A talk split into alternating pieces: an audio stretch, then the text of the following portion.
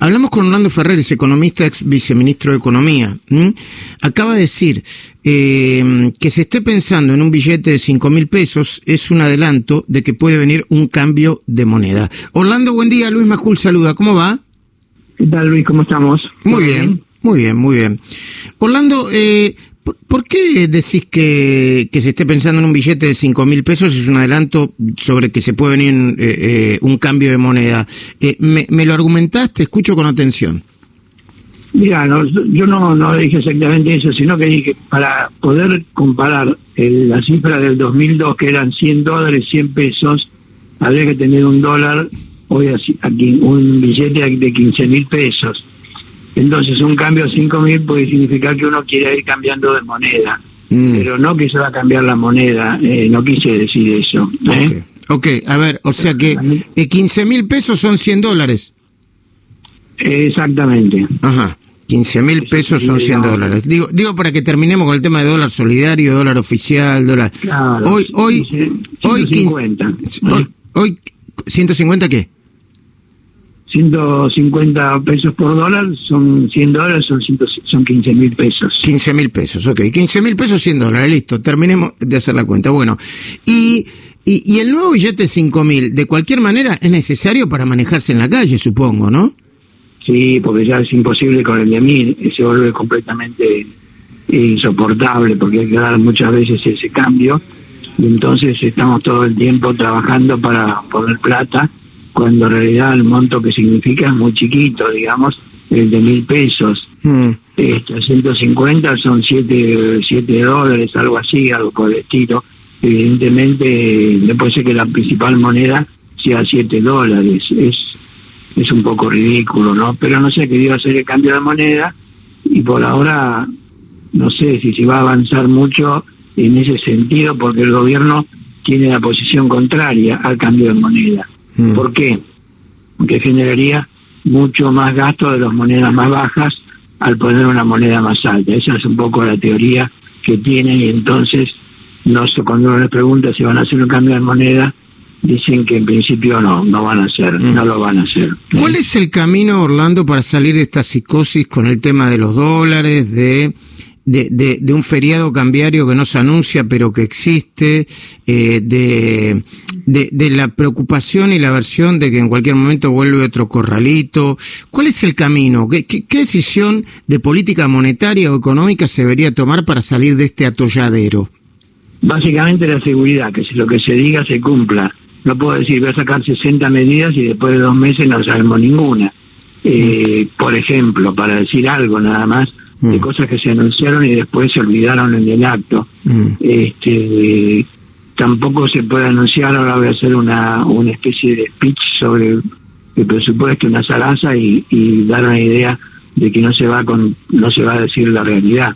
Mm. Entonces yo creo que eso eh, va generando siempre una inseguridad y ahí aparecen también los interesados en mostrar, digamos, miedo y que las cosas parezcan más difíciles de lo que son. No son tan difíciles, pero se están volviendo difíciles porque el gobierno no consigue tener equipos que, que digamos, cumplan con lo que se propone y el gasto público es uno de los principales temas que está un poco abandonado, está mucho gasto público, pocos ingresos de la FIP y emisión monetaria serían las tres condiciones que habría que ir arreglando para ir parando un poco esta diarrea que es muy grande, ¿no?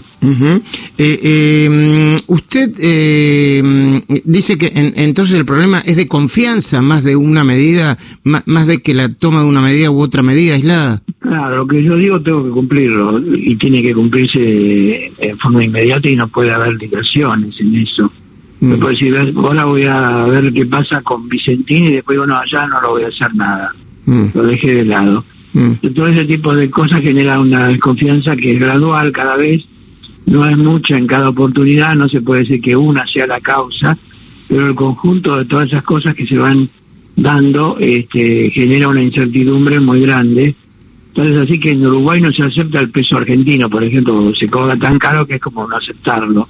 Y bueno, no se acepta el peso argentino en Uruguay, upa, problema, ¿no? Exacto, se, se paga 300 30 pesos por por dólar, evidentemente no es como, como no aceptarlo mm.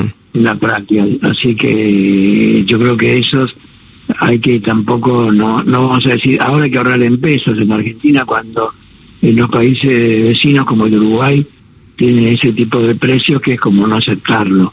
Por eso tiene que las, las versiones que tienen que decir tienen que estar pensadas también desde el punto de vista de la comunicación y de su efectos sobre la población. No se puede estar todo el tiempo diciendo cualquier cosa porque eso genera mucho ruido inútil, digamos, no, no hacía falta, pero yo creo que cuando se dice una palabra tiene que estar pensada que va a caer en un ambiente adecuado y se va a poder cumplir, mm. no que se diga eso simplemente para para decir algo. Estamos hablando con Orlando Ferreres, economista, ex viceministro de Economía. Julieta Terrés, el ex viceministro de Economía, Orlando Ferreres, te está escuchando. Sí, buenos días. Y mi pregunta apunta más a qué pasó esta semana con, el, con la medida del Banco Central respecto del cepo. ¿No hubiera sido mejor quizás ajustar un poco el cepo, pero también incentivar con alguna otra medida como subir la tasa de interés para que la gente sí deje los pesos eh, en el banco colocados en los encajes? Sí, claro, hubiera sido mejor, pero no, no ha sido la idea este, tampoco de reformular el cepo, sino dejar el cepo como está poniéndole unas pequeñas limitaciones que son, en cierto modo, son mínimas, pero que generan un ambiente de incertidumbre en los bancos al tener que chequearlas. Y sobre todo la de la tasa de interés que no se no se movió eh, tratando de que suba un poquito pero forzado como una proporción de 38 que es la tasa del Banco Central para el RIC y en base a eso que se suba un poco la tasa pero la tasa es negativa en términos reales, por lo menos desde el punto de vista de la expectativa de la población, y yo creo que esa sería una de las medidas que se tendría que tomar. Si queremos ahorrar en pesos, tendría que estar más alta la tasa en pesos, y eso sería fundamental, no una tasa que por ahí resulta cercana a negativa, o por lo menos se espera que pueda ser negativa, entonces el ahorro en esa moneda se vuelve difícil se vuelve imposible, se vuelve complicado y se vuelve en contra de los intereses de cada uno. Yo creo que, bueno, ahí para mí es el punto clave, ¿no? Mm. Subir la tasa de interés. Subir la tasa de interés.